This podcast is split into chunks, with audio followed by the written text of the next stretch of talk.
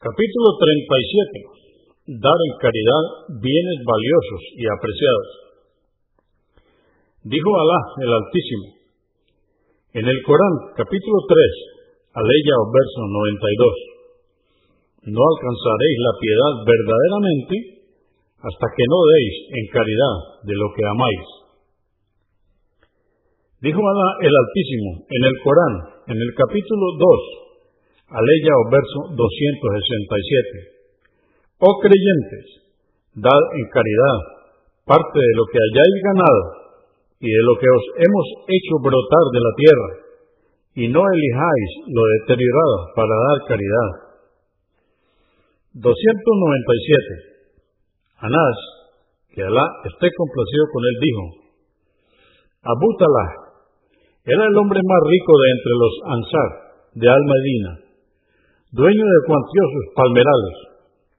El palmeral que más apreciaba era uno llamado Bairaha, que tenía detrás de la mezquita y en el que solía entrar el mensajero de Alá, la paz de Dios con él, a beber de su agua porque era sabrosa y dulce.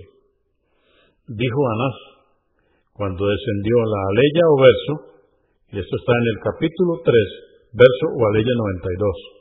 No alcanzaréis la piedad verdaderamente hasta que no deis en caridad de lo que amáis.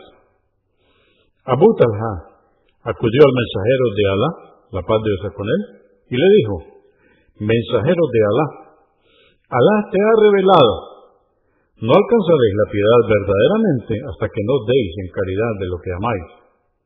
Y a mí, de entre toda la riqueza que poseo, lo que más amo es mi palmeral. Así que lo entrego en caridad por la causa de Alá y anhelando su recompensa, y que Alá me la reserve. Gástala pues, mensajero de Alá, en quien te parezca. Entonces dijo el mensajero de Alá, la paz de Dios con él, mostrando alegría, esta es una propiedad que volverá a ti con creces esta es una propiedad que volverá a ti con creces. He oído lo que has dicho y considero que es mejor que lo repartas entre tus parientes. Dijo Abu Talha, así lo haré, mensajero de Alá. Así que lo repartió entre sus familiares y sus primos.